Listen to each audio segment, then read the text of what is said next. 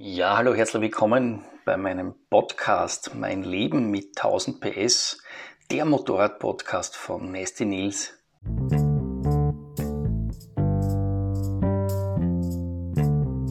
Ja, der Nasty Nils, der bin ich. Ich bin der Gründer und der Chef von 1000 PS, der stärksten Motorradseite im Internet und die meisten von euch kennen wahrscheinlich unseren YouTube-Kanal von 1000 PS und hoffentlich haben sie mich dort auch schon mal gesehen. Ja, und dann ist so, dass ich gesehen habe oder gehört habe bei anderen Podcasts, dass da meistens mehrere Leute oder oft mehrere Leute sprechen. Habe ganz, hat mir ganz gut gefallen. Äh, besser als es jene Podcast zu einer alleine war. Äh, ich mache es jetzt aber mal alleine, einfach um mal das Ding kennenzulernen. Und dann, wenn ich das halbwegs im Griff habe, auch so mit der Technik, dann werde ich nach und nach vielleicht ein paar andere Kolleginnen und Kollegen von 1000 Bass mit dazu holen. Ich bin mir sicher, dass der Zonko das sicher auch gut macht. Wir haben jetzt auch kein professionelles Tonstudio oder irgend sowas. Ich werde diese Folgen immer wieder in irgendeiner Umgebung halt aufnehmen, wo wir gerade motorradmäßig was am Start haben. Und diesen Podcast mache ich halt nicht anstelle von YouTube natürlich oder von Instagram, sondern kommt zusätzlich, wenn ihr mit dem Auto weg seid wo, oder vielleicht auch im öffentlichen Verkehrsmittel, wo es halt nicht unbedingt am Bildschirm schauen wollt oder könnt, sondern so ein bisschen was von 1000 PS und von mir, äh, vielleicht bisschen mehr auch mit Hintergrundinfos gespickt, genießen oder erleben könnt, äh, oh, ja, ohne einen Bildschirm dafür zu brauchen. Ist so, dass ich da oder dort hoffentlich euer Motorradleben ein bisschen bereichern kann schlicht und ergreifend damit, dass ihr halt einfach viel Erfahrung habt. Das ist, bringt halt mein Job mit sich. Das ist ja für sicher, von, äh, sicher für viele von euch sowas wie ein Traumjob. Ich habe immer mal begonnen, so ein bisschen nachzurechnen und so Stricherlisten zu machen. Also es sind schon über 1000 Motorräder, die ich in, mein, in meinem beruflichen Leben gefahren bin. Und das macht so die Essenz auch der Erfahrung aus, dass wenn man viele unterschiedliche Motorräder in unterschiedlichen Situationen, in unterschiedlichen ja, Terrains auch bewegt, da lernt man halt wahnsinnig viel. Und durch diese, durch diese reiche Erfahrung habe ich dann auch irgendwie mit gemeinsam, ja, mit diesen Top 5 Sendungen, die ich da produziere auf YouTube, so ein bisschen diesen, dieses Image gekriegt des Motorradberaters. Und so bin ich jetzt auch auf diese erste Folge gekommen. Und die erste Folge heißt, der Motorradkauf die richtigen Fragen stellen. Mm, ich kriege täglich, will jetzt nicht übertreiben, aber ich schätze 50 bis 100 Nachrichten über verschiedene Medien und Kanäle, wo man mir irgendwelche Fragen stellt, welches Motorrad soll man kaufen. Und das habe ich meistens das Gefühl, dass das die falschen Fragen sind. Also da stellen mir Leute so Fragen, soll ich die GSXR kaufen oder die CBR und mir dazu zu erklären, äh, was sie eigentlich vorhaben. Und da bin ich mir dann oft nicht sicher, ob sie das nur vergessen, mir das unterzuschreiben, äh, was sie eigentlich vorhaben, oder ob sie sich die Frage selbst schon gestellt haben, was sie eigentlich wollen und was sie eigentlich planen, mit dem Motorrad zu erleben. Deswegen ja, möchte da einfach ein bisschen Gedanken vielleicht dazu anstoßen, dass da die richtigen Fragen stellt, bevor euch ein neues Motorrad kauft. Als erste Frage, die man sich stellen sollte, wenn man ein neues Motorrad kauft oder gebrauchtes, äh, für mich so ein bisschen was Philosophisches, fahre ich überhaupt noch das richtige Motorrad oder bin ich auf der Suche nach dem richtigen Motorrad, weil man sich im Laufe der Zeit doch verändert. Und da muss man einfach ehrlich zu sich selber sein je nachdem, wie die private oder persönliche Situation halt ist, manchmal ist man vielleicht ein paar Jahre nicht Motorrad gefahren und da muss man einfach so, so weit sein und sagen, okay, bin ich überhaupt jetzt noch der Routinier, der ich mal war? Weil wenn man ein paar Jahre nicht gefahren ist, dann ist man ein bisschen weg vom Fenster und da muss man vielleicht wieder einen Schritt zurückgehen. Auf der anderen Seite, wenn man schon lange mit dabei ist, kann man sich vielleicht auch mal in eine größere Hubraumklasse vorwagen oder vielleicht in ein neues Segment. Also vielleicht einfach ein bisschen einen Schritt zurückgehen und die persönliche Situation von ein bisschen einer Distanz betrachten, das schadet nicht, und so ein bisschen diese ausgetretenen Pfade verlassen. Die Gefahr ist ja auch bei erfahrenen Leuten, dass wenn man in so einer Clique unterwegs ist, wo man, wo man, wo alle eben die gleichen Motorräder haben, die gleichen Dinge immer machen, dass man da vielleicht in ein Segment drinnen ist, wo man gar nicht so hundertprozentig reinpasst. Und, und wenn man sich dann nie traut, über den Tellerrand zu blicken, versäumt man vielleicht ganz faszinierende äh, andere Motorradsegmente. Also das ist eine ganz wichtige Frage, die man sich stellen muss. Möchte ich da bleiben, wo ich bin? oder möchte ich nicht mal was Neues machen? Das ist so für mich so die, die erste Frage, die man sich stellen muss. Und dann merke ich es oft auch bei den Suchparametern bei uns im 1000 PS Marktplatz, dass der Preis natürlich ein, ein sehr relevantes Filterkriterium ist. Und das ist natürlich eine wichtige Frage, die man sich stellen muss. Kann ich mir das Motorrad überhaupt leisten in der Anschaffung? Kann ich mir das Motorrad dann auch leisten im laufenden Betrieb? Und da ist so, dass man jetzt grundsätzlich eines sagen kann, ganz pauschal, je kleiner hinsichtlich des Hubraums das Motorrad ist, umso größer ist die Chance, dass das Motorrad langfristig auch günstig ist. Das ist, das kann man jetzt wirklich ganz pauschal so runterbrechen. Für, das gilt für die meisten Motorradmodelle, weil es ist auch so, dass selbst wenn man jetzt ein Motorrad kauft und das jetzt aktuell noch in der Versicherungssituation oder in der steuerlichen Situation leistbar und günstig ist, es ist ziemlich sicher in ganz Mitteleuropa so, dass in den nächsten Jahren verbrauchsstarke ist gleich CO2-ausstoßstarke Motorräder höher besteuert werden und ja, das ist einfach so. Das heißt, wenn man, wenn man knapp Kasse ist, ist die beste Gelegenheit, um beim Motorradfahren so günstig wie möglich unterwegs zu sein, ein, ein Hubraum, na, nicht unbedingt Hubraum, ein, ein, ein aber es ist eigentlich der Hubraum, ein hubraumschwaches Motorrad zu nehmen, ein Leistungs ein hubraumschwaches Motorrad zu nehmen, ein leistungsschwaches Motorrad zu nehmen, das eben wenig CO2-Ausstoß hat. So kann man am einfachsten mal sparen. Auch bei den ganzen Verschleißteilen, also hast du ein Motorrad mit wenig Hubraum, ist gleich wenig Drehmoment, ist gleich wenig Leistung in den meisten Fällen. Da hast du auch wenig Reifenverschleiß, hast weniger Verschleiß an der Kette. Das heißt, ein, ein, ein, ein kleines Motorrad ist meistens auch ein günstiges Motorrad. Und dann so die nächste Frage, wenn ich dann mit Leuten diskutiere, wo ich dann draufkomme, dass sie sich gar nicht so richtig gestellt haben, das ist bei Männern meistens so, bei Frauen ist das Problem nicht so, sondern da frage ich dann die Frage zurück, ist das Motorrad eigentlich nur für dich? Passt das eh? Ist das, ist das, ist das das, was du willst? Oder kaufst du das Motorrad eigentlich nur für deinen Status? Weil natürlich ist ein Motorrad ein Statussymbol, muss man so sagen.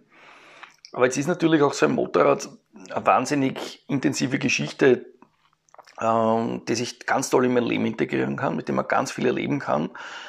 Aber eben nur dann, wenn es auch wirklich zu mir passt. Und wenn ich mir jetzt was kaufe, nur um irgendwelche Statuskriterien zu erfüllen, dann nehme ich mir da oft ganz viele Gelegenheiten, um das Motorrad wirklich ausgiebig zu, zu genießen. Wenn ich mir ein zu großes, ein zu schweres Motorrad kaufe, wenn ich mir ein zu sportliches Motorrad kaufe, obwohl ich eigentlich äh, physisch gar nicht mehr in der Lage bin, das so über lange Distanzen zu bewegen, dann fahren wir nachher viel zu wenig. Da muss man einfach ehrlich zu sich selbst sagen, okay, was brauche wirklich ich? Und wenn ich dann, wenn ich dann meine Freunde beeindrucken will, dann beeindrucke ich es doch einfach damit, dass ich die meisten Kilometer fahre und nicht, dass ich das stärkste Motorrad habe, ähm, wenn man unbedingt wem beeindrucken muss. Und so eine ganz elementare Frage, die ich dann auch gern stelle, ich versuche dann gern Motorräder den Leuten auszureden, wo ich weiß, dass die dann nur in der Garage herumstehen. Es gibt, es gibt ganz viele faszinierende Dinge, ganz äh, äh hinsichtlich der Motorradtechnik. Da gibt es ganz viele äh, leimende Motorräder da draußen, wo ich aber dann weiß, wenn man die kauft, dass das halt in der Garage verschimmelt und vergammelt und einfach viel zu selten benutzt wird. Also empfehle ich gerne Motorräder, die wirklich in die persönliche Situation reinpasst die man möglichst oft verwenden kann. Also auch in den Alltag gut integrieren kann. Äh, wo man die Saison vielleicht schon ein bisschen früher beginnen kann, ein bisschen länger hinauszögern kann, wo man dann vielleicht auch den Urlaub machen kann. Und das ist natürlich für jeden Menschen anders. Und das, das muss jeder für sich selbst so ein bisschen durchdenken, wie ist sein Leben, wo passt überall ein Motorrad rein. Und dann nimmt man vielleicht dann doch eine andere Motorradkategorie. Und wenn man den Schatten springt und sagt, okay, vielleicht, wenn ich mir jetzt nur ein Motorrad leisten kann und nicht so ein Luxusleben habe, wie ich hier habe, dass man zehn Motorräder hat, dann, wenn ich jetzt nur ein Motorrad habe, dann ist es vielleicht die coolere Sache zu sagen, okay, dann nehme ich halt ein alltagstaugliches Motorrad und nicht so eine geile, coole Sportrakete, aber mit dem alltagstauglichen Motorrad fahre ich dann halt auch wirklich und das steht nicht nur in der Garage rum und erlebe halt so viele Dinge, die mit der Sportraketen vielleicht gar nicht, ähm, gar nicht gemacht hätte. Und umgekehrt ist aber auch so, dass manche Menschen, die halt gerne im jeden Preis auffallen, aber dann genau andersrum denken müssen. Also wenn ich sage, okay, für mich ist ein Motorrad was, wo ich, wo ich einfach auffallen will, wo ich einen Putz haben will, wo ich, ja, wo ich einfach gesehen werden möchte, Ja, dann müsst ihr eh natürlich klarerweise ein grelles Motorrad nehmen, äh, wenn es eh nur dazu da ist, dass ich, dass, ich, dass ich präsentiere und zeige, wer ich bin beim Kaffeehaus. Kann man auch dazu stehen, ist ja nichts Schlechtes, ist ja was Leimendes, wenn man in ein Mördergerät hinfährt und zeigen kann, wer man ist. Ähm, da kann man natürlich auf diese ganzen praktischen Dinge verzichten. Das, das sehe ich jetzt überhaupt nichts Anrüchiges, kann man voll dazu stehen und sagen, heißt, ich brauche eigentlich nur ein Poseeisen. Wenn ich jetzt dann beginne über die Technik zu sprechen, über die technischen Parameter. Und der Podcast geht jetzt schon zehn Minuten und jetzt fange ich erst an, über die Technik zu sprechen. Das ist kein, kein Missgeschick, das ist volle Absicht. Alles andere waren eigentlich so persönliche Dinge. Aber die ersten Fragen zum Thema Motorradtechnik wären, welches Gewicht und welche Sitzhöhe kann ich gut handeln? Und da ist natürlich ganz eine einfache Faustregel. Natürlich, klarerweise, je leichter das Motorrad ist, umso leichter kann ich damit hantieren, vor allem am Stillstand, vor allem am, bei niedrigen Geschwindigkeiten. Und das ist eigentlich der Bereich, der den Einsteigern die meisten Probleme macht. Das ist ganz, ganz merkwürdig, aber da ist wichtig, dass er ein Motorrad hat, wo man vom Parkplatz schnell einfach wegkommt, in der Garage schön hantieren kann. Wenn da das Motorrad schwer ist, fühlt man sich unsicher, das ist überhaupt kein schönes Gefühl. Also mit einem niedrigen Gewicht kann man mal ganz viel Unsicherheit wegbringen. Und der zweite Parameter ist natürlich die Sitzhöhe die zu mir passen muss. Wenn beides nicht passt, also wenn das Motorrad zu hoch und zu schwer ist, dann, dann macht es keine Freude. Auf der anderen Seite kann man aber ein durchaus schweres Motorrad, also einen richtig schweren Cruiser oder, oder ja, bei denen ist oft diese Kombination so, da kann man sich ein durchaus schweres Motorrad zutrauen, auch als zierlicher Mensch, wenn die Sitzposition tief genug ist, dass man einen stabilen Stand hat. Und umgekehrt eine leichte Enduro kann man durchaus sicher manövrieren, auch wenn es ein bisschen zu groß ist, weil durch das niedrige Gewicht hat man dann trotzdem dieses sichere Gefühl, auch wenn man da nicht ganz mit den Füßen runterkommt, sondern vielleicht mit den Zehenspitzen nur das dirigieren kann. Das zweite, die zweite Frage, die man sich dann stellen muss, ganz aus technischer Sicht ist, wenn das nicht perfekt passt, habe ich zumindest die Chance, mir das Motorrad so anzupassen, damit es dann passt für mich. Weil da gibt's ich bin mir sicher, dass zum Beispiel den Lenker oder die Hebeln die meisten Leute gar nicht einstellen. Das würde aber ganz viele Probleme schon, schon nehmen. Also manche Leute haben Nackenprobleme, manche haben beim Unterarm Krämpfe. Das ist oft nur der Fall, weil das Motorrad nicht, äh, weil man nicht richtig oben sitzt. Und wenn ich jetzt, wenn ich jetzt äh, beim Probesitzen draufkomme, hey, irgendwas ist nicht harmonisch, da muss ich mir einfach die Frage stellen, kann ich das reparieren? Kann ich das für mich anpassen? Kann ich vielleicht den Sitz dann doch ein bisschen niedriger stellen? Kann ich mir das von dem Mechaniker machen lassen, das passt? Oder, oder reicht es, wenn man da vorne beim Lenker ein bisschen was macht? Da muss man wirklich in den Körper reinfühlen, sich raufsetzen, äh, dran herumhantieren und so richtig spüren, wo, wo zwickt's, wo zwackt's, was ist die Ursache, dass das nicht richtig mit mir zusammen harmoniert und ist es technisch möglich, da den Hebel anzusetzen. Und die nächste, nächste Position, wo ich immer Fragen stellen muss, ist, äh, wie wichtig ist mir das, dieses, dieses vertrauenerweckende Ansprechverhalten, weil da muss ich mir nachher das Motorkonzept anpassen. Aus meiner Sicht, das, das ist viel wichtiger, dass ein Motorrad, ein Motor angenehm zu dosieren ist, als die Frage zu stellen, okay, ist eine Tausender zu stark für mich oder ist eine eine, eine, eine 750er stark genug. dass Das Ansprechverhalten macht viel mehr von diesem Motorradcharakter aus als die Motorisierung selbst. Und da muss man ganz pauschal sagen, dass natürlich so ein, so ein japanischer Vierzylinder, das ist einfach der Inbegriff von durchschaubaren, einfachen Motorradhandling und Motorhandling. Wohingegen vor allem bei den älteren Motorrädern, die Ein- und Zweizylinder einen raueren äh, Motorlauf haben.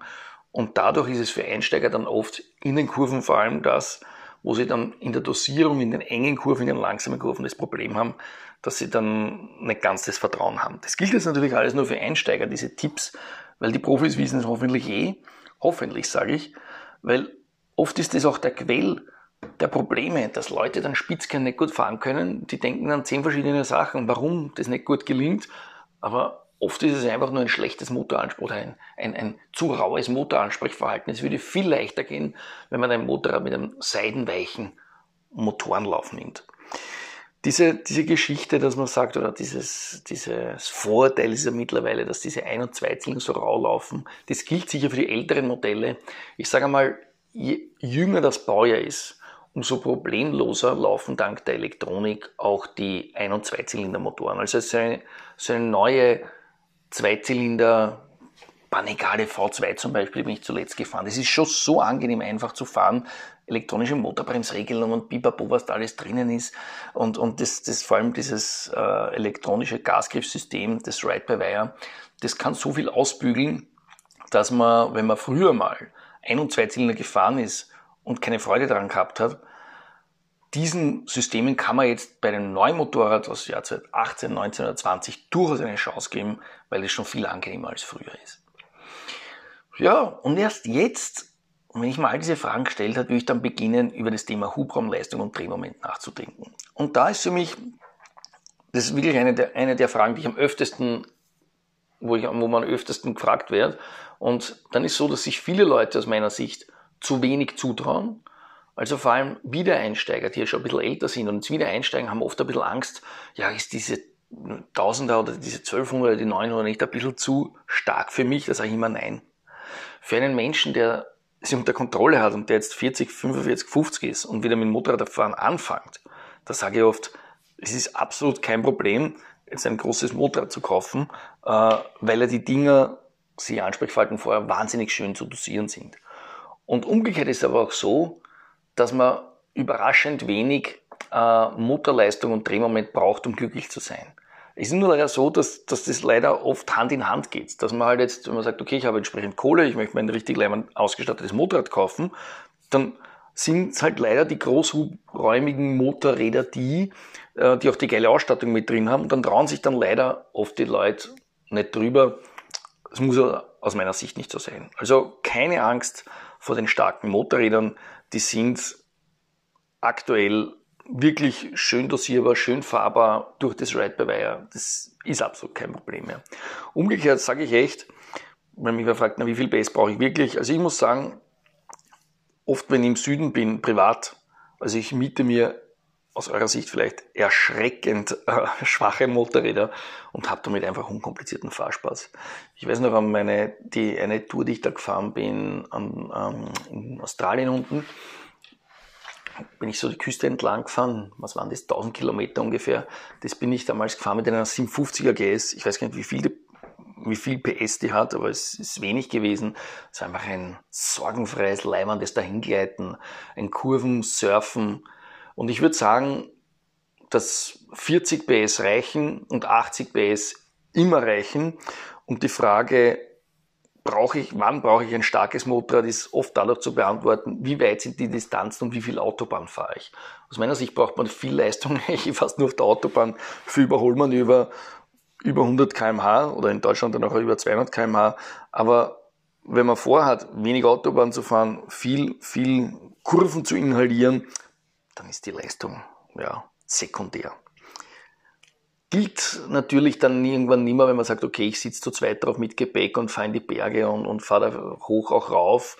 Äh, die Motoren verlieren ja Leistung, den, wenn man dann auch die, die, die, die hohen Alpenpässe fähren durch, die, durch den ja, niedrigeren Sauerstoffgehalt da oben. Dann ist natürlich schon so, dass man dann halt ja, eben nicht unter die 80 PS kommen sollte, wenn man da zu zweit da die große Dolomitentour vorhat. Und dann auch eine äh, Frage, die immer oft gestellt wird, sind zwei Dinge. Brauche ich unbedingt Traktionskontrolle? Brauche ich unbedingt ABS? Da sage ich zur Traktionskontrolle, nein, braucht man nicht unbedingt. Man kann problemlos noch Motorräder kaufen und fahren ohne Traktionskontrolle. Wohingegen beim ABS sage ich so, vor allem die neuen Systeme, die sind schon so gut, da hat man einfach nur noch Vorteile und äh, wenn man sich leisten kann, würde ich vorschlagen, ein, ein Motorrad mit ABS zu nehmen. Schlicht und ergreifend, weil es so ist, dass keiner von uns vorhersehen kann, ob irgendwann irgendwo irgendwer bei einem Kreisverkehr einen die Vorfahrt nimmt und man dann eine Schreckbremsung hinlegt und das für die meisten wahrscheinlich so ist, dass sie zu wenig Routine haben, dass sie da richtig reagieren und ein ABS kann da eben den einen oder anderen Sturz verhindern. Wohingegen es so ist, dass ich sage, Traktionskontrolle, das ist was, ja, also wenn man jetzt nicht der ganz arge Grobmotoriker ist, selbst in Regen kann man immer noch sicher unterwegs sein, wenn man entsprechendes Hirn hat und entsprechend ein Gefühl für den Motor, dann kann man das immer sicher noch äh, bewegen. Ist nie ein Problem. Diese Traktionskontrolle macht es halt dann einfach stressfreier und vor allem für die, die halt ein bisschen so einen sportlichen Ehrgeiz haben, ist da halt die Möglichkeit zu sagen, okay, ich, ich, muss mich nicht so wahnsinnig konzentrieren am Kurvenausgang, sondern ich kann halt auch, wenn schlechter Asphalt ist oder die Straßenverhältnisse schlechter sind, vielleicht ja, mit, einem zügigen, mit, einem, mit, einem, mit einer zügigen Vehemenz da den Gasgriff öffnen. Und, und ja, aber das, das brauche ich dann in Wahrheit nur dann, wenn ich sage, ich habe da wirklich auch einen sportlichen Ehrgeiz und möchte da unbedingt die Spitze schnell hochkommen. So meine Meinung dazu. Und dann, wirklich nicht unwichtig, bei diesen, welche Fragen soll man sich stellen, ist auch das Thema Gepäck. Das ist leider oft so, dass vor allem die leibenden Motorräder dieser ganzen Naked Bike Kategorie ähm, wahnsinnig wenig Möglichkeiten bieten, da Gepäck äh, sicher und sexy drauf zu, zu platzieren. Und dann bin ich wieder bei dem Punkt oben, wie oft nutze ich das Ding dann? Also wenn ich jetzt in mich gehe und sage, okay, was will ich mit dem Motorrad alles machen? Und muss ich was transportieren, weil ich es zum Beispiel auch im Alltag verwende, in die Arbeit und ich möchte mir da meine Dinge auch gescheit verstauen, möchte eben nicht am Rucksack dahin schleppen, dann steht und fällt diese ganze, diese ganze Nutzbarkeit auch damit, ob ich da wirklich auch ein Gepäcksystem irgendwie dran kriege an das Ding. Äh, die Frage muss man sich stellen vorher. Sonst hat man dann was und dann nutzt man es wieder nicht. Ein weiteres Gadget, nach dem ich jetzt schon oft gefragt werde, ist, brauche ich ein elektronisches Fahrwerk? Äh, muss ich sagen, mittlerweile empfehle ich es wirklich gern, weil das einfach die Chance erhöht, dass die Leute sich auch mit dem Fahrwerk überhaupt beschäftigen. Und wenn man es sich leisten kann, man das dazu nehmen, schlicht und ergreifend, wenn man dann sagt, okay, ich stelle mir das einmal, ich stelle mir das auch richtig ein, weil die wenigsten nehmen die Schraubenzieher, die wenigsten kennen sich aus und beim elektronischen Fahrwerk braucht man eben nur bei den nicht dynamischen Systemen sagen, okay, ich will es da soft, medium oder hard und kann man so sehr einfach das auch wirklich anpassen und habe so einen breiteren Einsatzbereich. Ich kann es mal komfortabel machen, wenn ich es halt mittig angehen will und ich kann es ein bisschen sportiver machen, wenn ich einmal ein bisschen heizen möchte. Also wirklich eine, eine praxistaugliche, tolle Geschichte. Das ist so ein elektronisches Fahrwerk, äh, was überhaupt kein, keine Ahnung, so ein Overkill ist. Für manche ist das ja sowas, ja, das raubt mir Freiheit, pipapo. Überhaupt nicht. Elektronisches Fahrwerk gibt mir die Freiheit, das einfach komfortabel und schnell auf meine Bedürfnisse anzupassen. Und dann zwei Dinge oder zwei Fragen, die man eigentlich gemeinsam beantworten kann, ist, äh, bei welchem Wetter möchte ich Motorrad fahren? Möchte die Saison früher öffnen? Möchte ich lang fahren? Möchte ich auch bei schlechtem Wetter vielleicht da oder dort mal fahren? Äh, dann ist so, dass je mehr Features am Motorrad drauf sind, die, die mich vor Wind und Wetter schützen, umso besser. Das sind ganz profane Dinge, zum Beispiel ein Naked Bike im Februar, wenn man die Saison früh öffnen möchte, bei 7 Grad, ist eine echte Qual, wohingegen eine Reiseenduro mit einem tollen Windschutz, das, das fühlt sich 10, 15 Grad wärmer an, wenn der kalte Wind nicht so am Oberkörper blast. Äh, also eine gute Verkleidung verlängert die Saison, wie auch Heizgriffe. Also wenn ich Heizgriffe drauf habe und einen Windschutz habe, kann ich problemlos ab 5 Grad Außentemperatur Leiband Motorrad fahren weil eines hat sich in den letzten Jahren auch ganz, ganz toll weiterentwickelt. Das sind die Motorradreifen. Äh, natürlich muss man bei 5 Grad Außentemperatur oder bei 10 Grad Außentemperatur auch noch aufpassen und die Reifen ein bisschen warm fahren, aber es ist schon viel besser als früher und man kann bei dem milden Winter, so wie es im Jahr 2019, 20 jetzt war, also hätte man problemlos das ganze Jahr durchfahren können, wenn man ein entsprechend ausgerüstetes Motorrad gehabt hätte oder hat. Ja, Langsam aber sicher kommen wir zum Ende dieser ersten Folge im Motorradkauf, die richtigen Fragen stellen. Ähm, für viele ist die erste Frage, ich habe es trotzdem hinten angelegt, weil es soll dann doch nicht äh, irgendwie den Kauf vermiesen und die Sache ist das Händlernetz. Es ist so, dass die modernen Motorrad eigentlich wenig Wartung nur noch brauchen. Also, also wenn ich jetzt ein Motorrad kaufe und das ist nicht gerade so ein von Rückrufaktionen geplagtes Modell, dann ist es so, dass das nur einmal im Jahr zum Händler muss. Und wir werden sicher die Situation haben, im ganzen deutschsprachigen Raum, dass in den nächsten Jahren einige Motorradhändler zumachen werden und die Händlernetze werden sicher dünner werden. Soll uns aber das Hobby nicht vermiesen. Man muss ja normalerweise eh nur einmal im Jahr hin. Die Vielfahrer müssen halt öfters hin. Ähm, aber wer da eben, für wen es wichtig ist, der muss sich halt vor dem Motorradkauf des Händlernetz anschauen und schauen, okay, wo habe ich in der Nähe eine Marke und einen Fachbetrieb, wo mich wohlfühle und wo ich auch gern hinfahre. Ähm, ja, nicht, dass ich zuerst kaufe und dann draufkomme, okay, in meiner Nähe gibt's ja gar nichts. Das ist bei einigen Marken durchaus die Situation, dass man ein, eineinhalb Stunden Anfahrt hat. Das ist für Leute, die neu in die Motorradbranche einsteigen, also die, die vorher Autos gewohnt sind. Und, und dann kommen sie in dieses Motorrad-Ding rein und das ist für die eine total strange Situation, dass die dann eineinhalb Stunden Anreise haben, wenn sie da irgendeine Kleinigkeit beim Motorrad erledigen müssen. Das muss ich halt vorher diese Frage stellen. Ja, ich habe jetzt einfach ein paar Themen angesprochen, wo ich draufkomme, dass diese Fragen leider oft nicht gestellt werden, wenn ich E-Mails kriege oder, oder Nachrichten über Instagram oder über Facebook. Und jetzt hoffe ich, dass ich mit dem Podcast so ein bisschen inspirieren habe können für den nächsten Motorradkauf, dass da ein bisschen nachdenkt, ein bisschen Inspiration und wenn ich da mithelfen kann, dass da dort dann vielleicht ein Motorrad kauft oder einen Roller kauft, der einfach noch ein bisschen mehr Freude macht, um ein paar Prozentpunkte mehr Freude oder was ein paar Kilometer mehr fahren könnt, dann habe ich schon ganz viel gewonnen und dann also aus meiner Sicht schon ein nützlicher Podcast für euch. In diesem Sinn hoffe ich, dass das eine nette erste Folge für euch war. Die nächste Folge kommt nächste Woche zur gleichen Uhrzeit, zum gleichen Tag wieder für euch online. Und da gehe ich mit euch durch das Thema Motorradtests. Ein Blick hinter die Kulissen. Da erkläre ich euch mal, wie so ein Motorradtest abläuft im, Normaler, im Normalfall normalerweise. Nächste Woche, same time, same station für euch. Motorradtests, ein Blick hinter die Kulissen bei meinem Podcast. Mein Leben mit 1000 PS, der Motorrad-Podcast von mir, also vom Nesti Nils. Danke, tschüss und baba.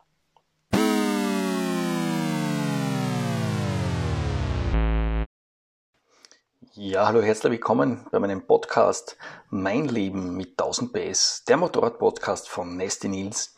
In dieser Folge das Thema Motorradtests, ein Blick hinter die Kulissen.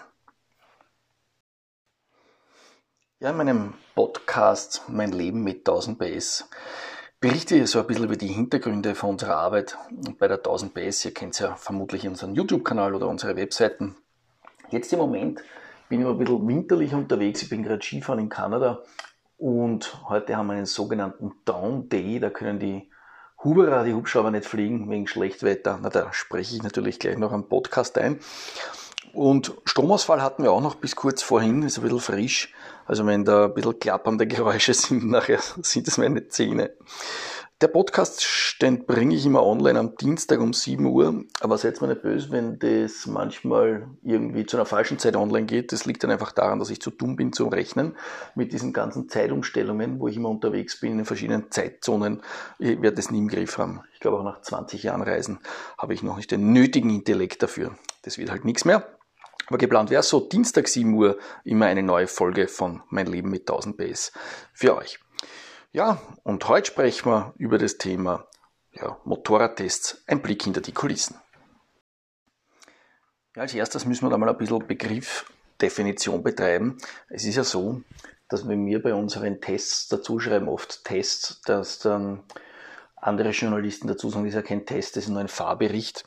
Ähm, der Unterschied ist für viele darin, dass wir bei unseren Tests wie 99 Prozent aller anderen Journalisten im Motorradbereich keine echten Messdaten sammeln.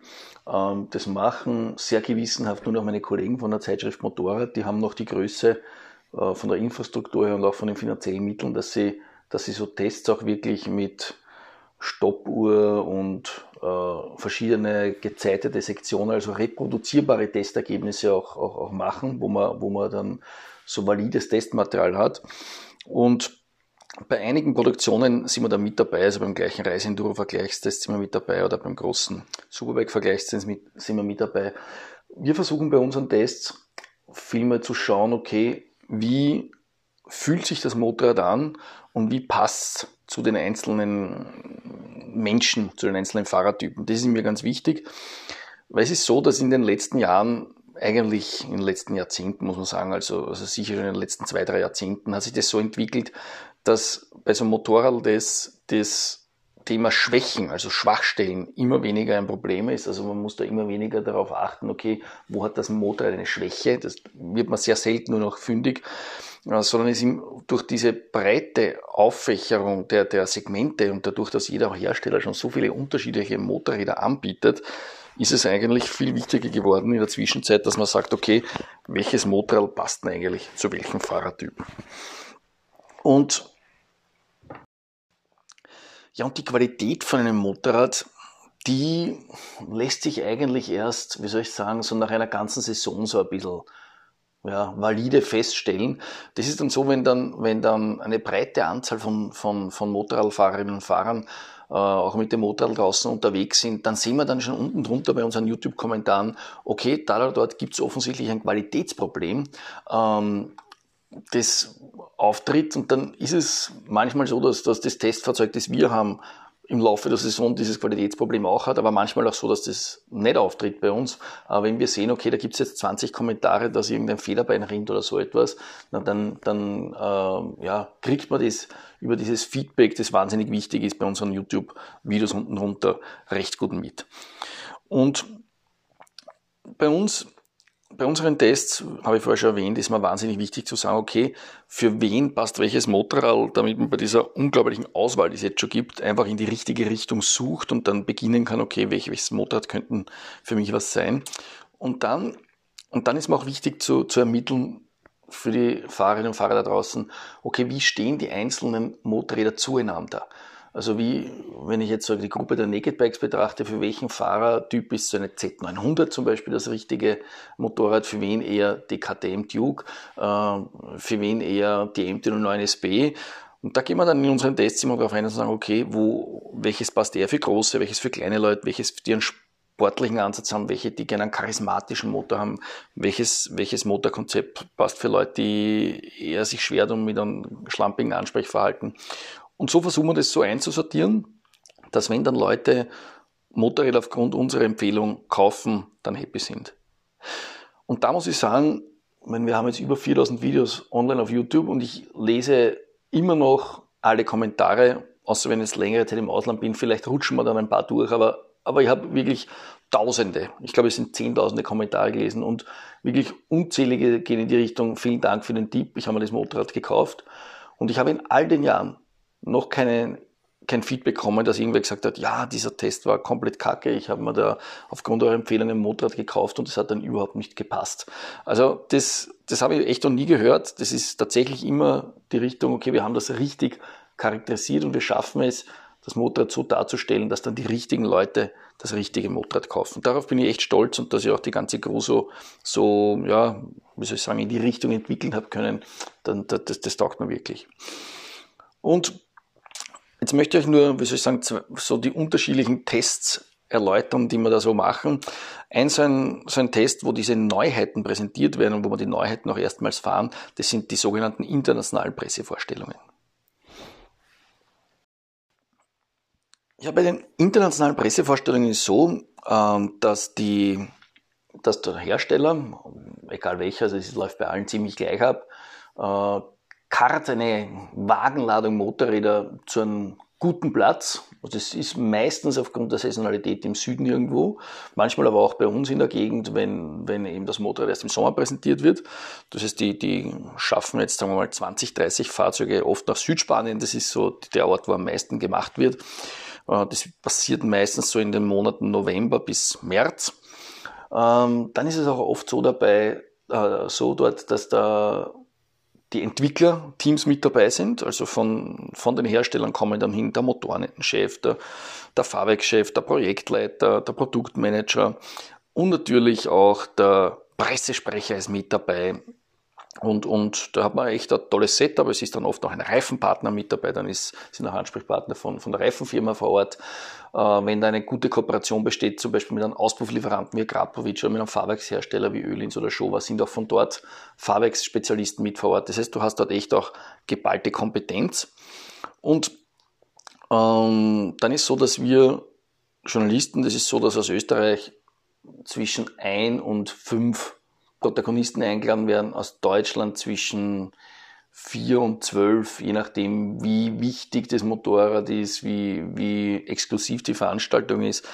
Bei den meisten Veranstaltungen sind wir dabei. Es gibt aber tatsächlich Veranstaltungen, wo wir, wo wir nicht dabei sind, wo, wo die Firmen einfach sagen, das, ähm, ja, wie soll ich es formulieren, sie hätten gerne umgerichtet, also oft ist das Kriterium das, dass, dass sie halt so eine Klientel an Hofberichterstattern haben. Das ist manchmal bei Motorrädern, die ein bisschen problematisch sind, dann laden, laden es manchmal auch kleinere Medien ein, die, die sich besser unter Kontrolle haben, was sie bringen.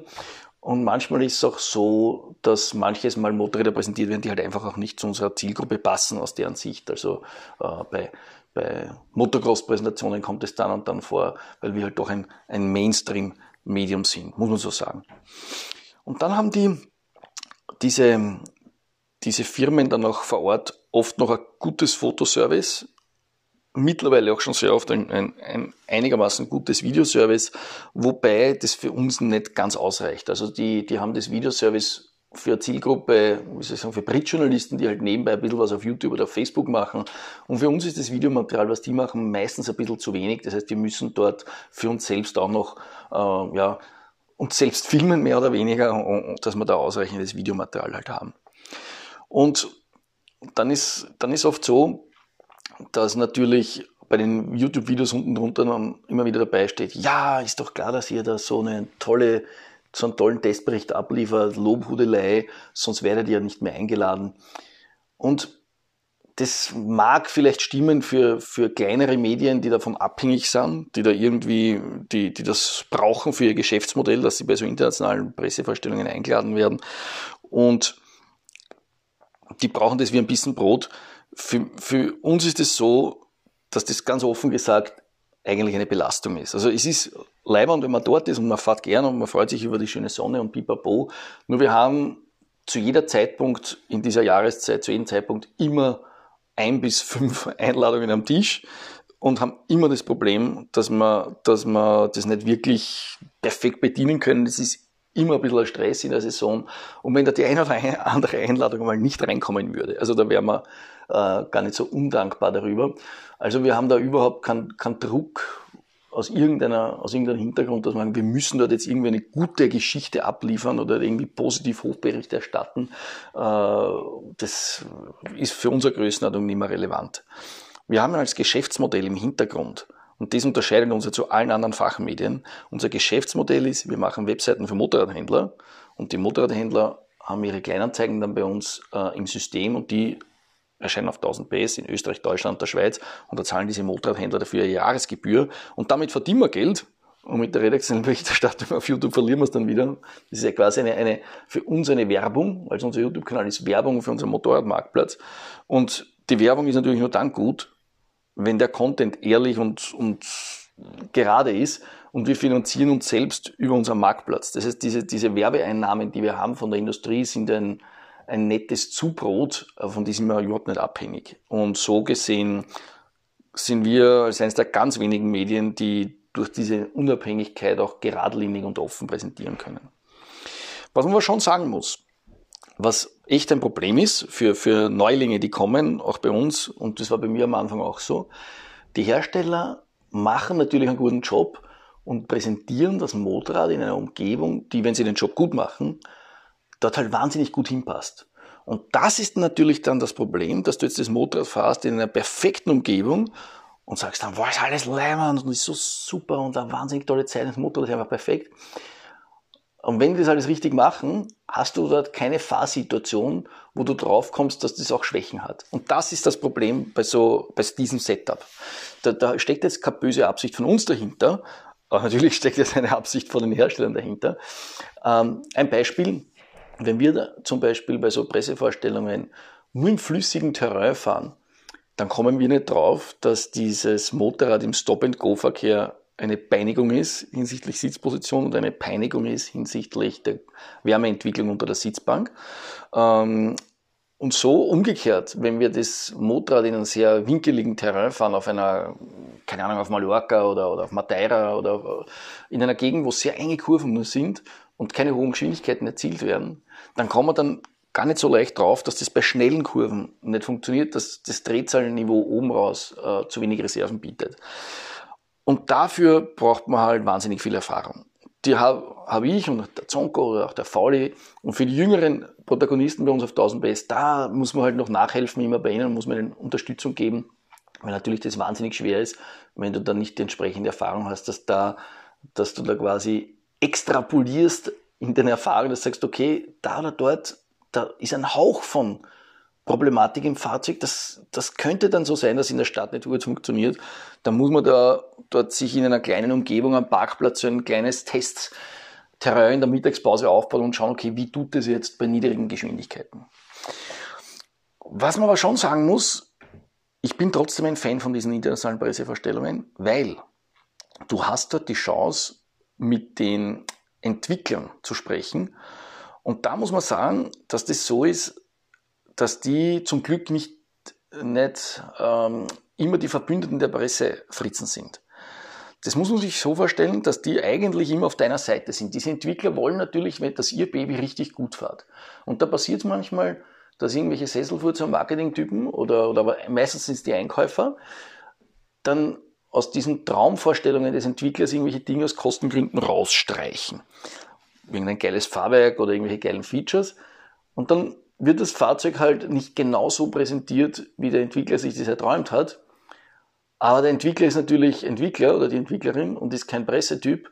Und wenn du dann im Gespräch dort bei der Pressevorstellung an die rankommst, ohne dass der Pressefritze daneben steht und aufpasst, dann kommst du drauf, was, was ihm fehlt am Fahrzeug. Dafür braucht man natürlich auch Erfahrung. Da muss man auch ein Gespür haben in der Kommunikation aber man kommt da echt auf die Schwächen drauf und egal wie sehr sie von ihren Pressetypen gebrieft werden, die sind natürlich stolz auf ihr Baby und wenn da irgendwas nicht passt, dann ist es so, dass, dass du es dann siehst und spürst und auch aus ihnen rauskitzeln kannst, warum das so ist und was da schiefgelaufen ist und warum jetzt eben nicht das geile Fahrwerk drin ist und, und, und äh, ja, kommt man echt immer wieder auf interessante Dinge drauf, wenn eben die Erfahrung vorhanden ist. Und was dann auch noch gut ist bei diesen internationalen Pressevorstellungen ist halt äh, das Setup ähm, hinsichtlich der Fotokurven und der Videokurven, weil die es oft schaffen, dass sie da auch abgesperrtes Terrain kriegen. Das würden wir mit 1000 PS alleine natürlich nicht hinbringen. Aber wenn wir da jetzt nach Portugal fahren oder Kalifornien, wo auch immer, dann ist es so, dass die da echt eine Bergstraße abgesperrt kriegen. Da steht am Anfang und am Ende ein Polizeiauto dort. Und dann können wir wieder hoch und runter fahren und filmen und fotografieren und das ist natürlich dann schon geil. Da kommen halt richtig gute Fotos und, und Videos raus.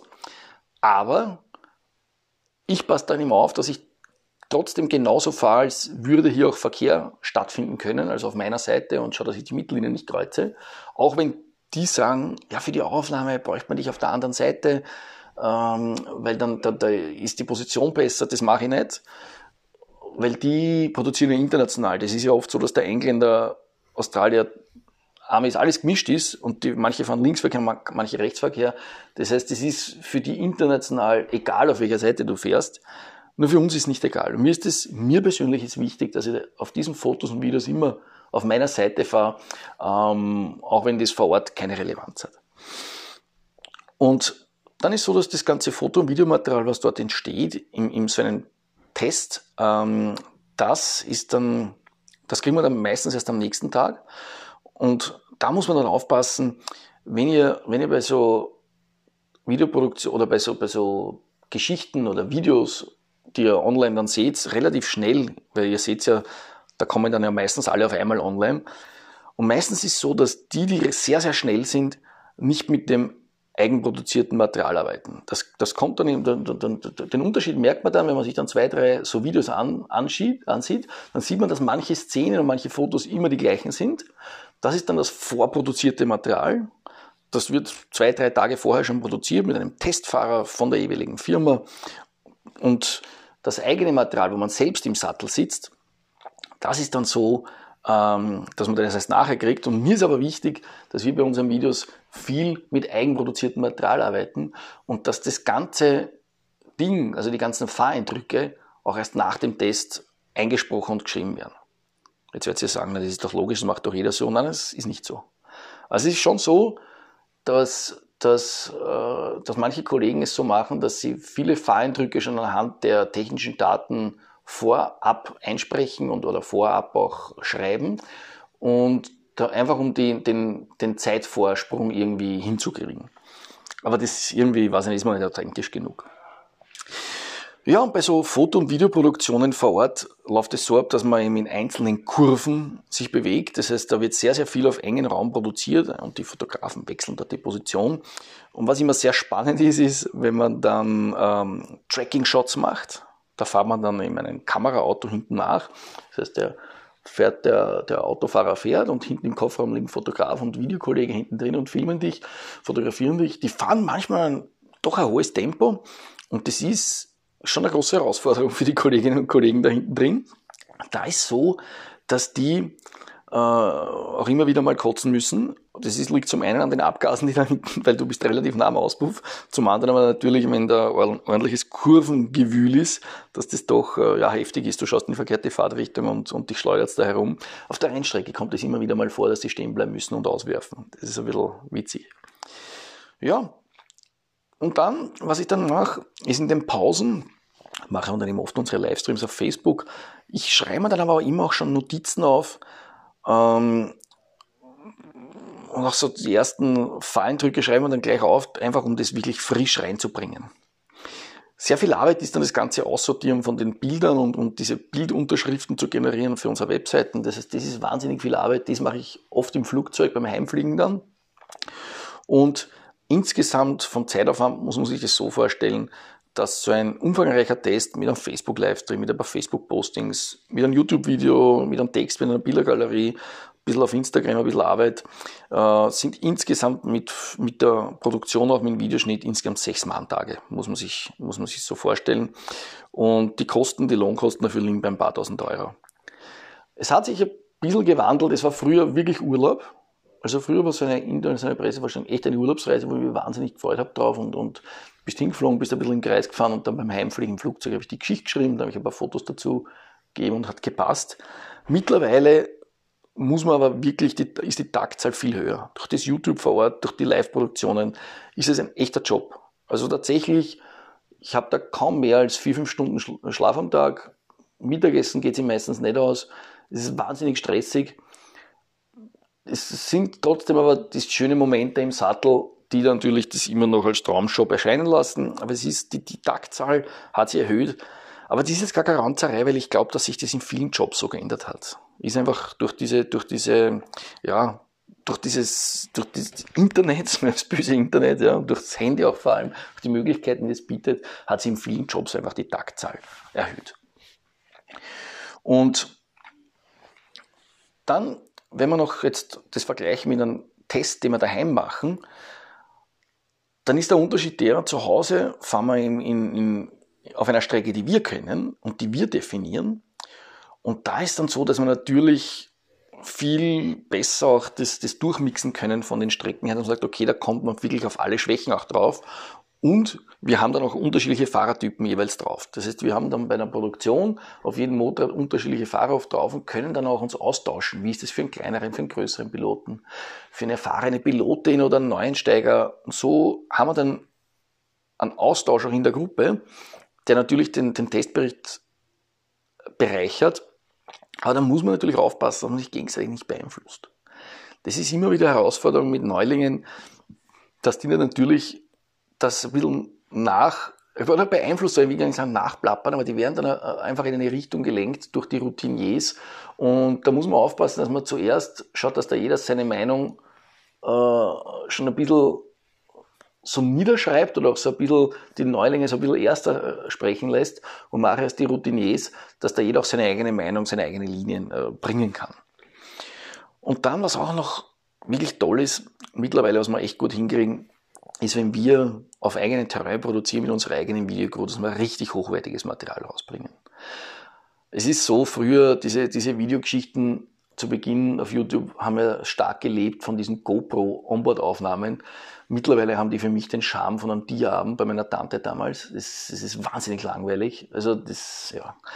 Was ich viel, viel leibender finde, sind diese Aufnahmen, die aus fahrenden Autos gemacht werden. Also da, das, das haben wir daheim echt gut im Griff. Wir haben da auch ein eigenes Auto mittlerweile dafür gekauft. Das ist ein Fiat Cubo, so eine Dreckskisten eigentlich. Aber der hat Schiebetüren und da kannst du von der Seite rausfilmen. Du hast hinten eine Heckklappe, da kannst du von hinten rausfilmen. Und haben auch das entsprechende Kameraequipment dafür, wo man richtig nah rangehen kann. Also wir haben dann oft die Kamera wirklich nur wenige Zentimeter vom Vorderrad oder vom Hinterrad, je nachdem, wo wir fahren. Und da kriegst du richtig geile Aufnahmen zusammen. Und das, das bringt eine echt schöne Dynamik rein ins Video. Und das ist wirklich geil. Und was auch geil ist, und was für mich persönlich der schönste Teil von dem ganzen Job ist, ist, wir produzieren diese Videos zu Hause unter der Woche am Vormittag. Das ist ein ganz anderes Motorradfahren wie die breite Massefahrt. Muss man leider so sagen, ganz offen, das ist der, der, der echt schöne Teil.